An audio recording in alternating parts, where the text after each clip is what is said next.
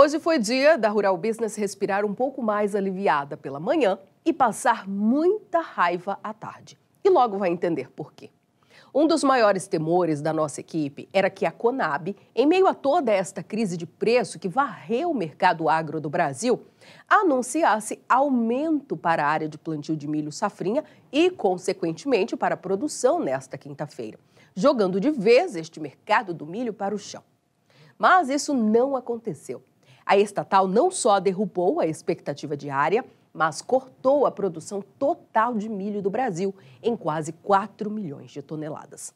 A safra de 2023-24, antes prevista atingir 117 milhões e 600 mil toneladas, foi derrubada para estas 113 milhões e 700 mil toneladas. Parece pouco, não é mesmo? Afinal, ainda será uma colheita maior que a de 2022, ou seja, a segunda maior de toda a história, certo? Não, meu amigo, errado. Se fizer as contas, vai perceber que o Brasil corre o risco de colher 18 milhões de toneladas de milho a menos este ano. Não são 1 ou 2 milhões de toneladas, são 18 milhões de toneladas. Ouviu bem isso? E por que a Rural Business respirou aliviada olhando para tudo isso? Porque a necessidade mais imediata será cortar demanda, o que significa segurar a expansão do consumo e das exportações, pois o arroxo no abastecimento será simplesmente histórico.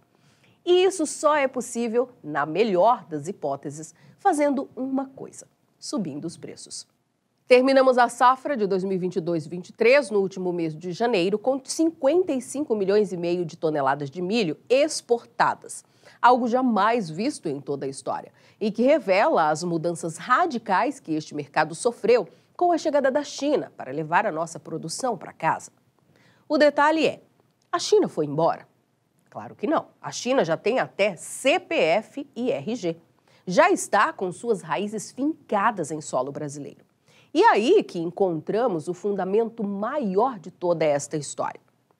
Voltando ao gráfico, veja que as exportações de milho originadas aqui do Brasil terão que ser cortadas em nada menos que 42% e recuar de 55 para 32 milhões de toneladas apenas, o menor volume em três anos. Pode apostar que a mídia comercial gratuita será entupida de notícias falando em queda de demanda para o milho brasileiro no exterior. Usando para isso os relatórios de embarque, que certamente vão mostrar declínio acentuado semana após semana. Só que não é nada disso. Como a Rural Business está te mostrando, a retração no comércio internacional de milho não será opção para o Brasil, será necessidade. E isso muda toda a interpretação dos fatos. Se fizer as contas, vai chegar a um número assustador. As tradings terão 23 milhões e meio de toneladas de milho a menos para ofertar ao mundo, o que é bem mais que a quebra de produção esperada para o Brasil, de pouco mais de 18 milhões de toneladas, como te falamos há pouco. E sabe onde está a diferença? Bingo, no aumento do consumo. Como a Rural Business sempre te fala, pouco importa o quanto um país produz. O que faz toda a diferença e determina o rumo dos preços é quanto ele demanda.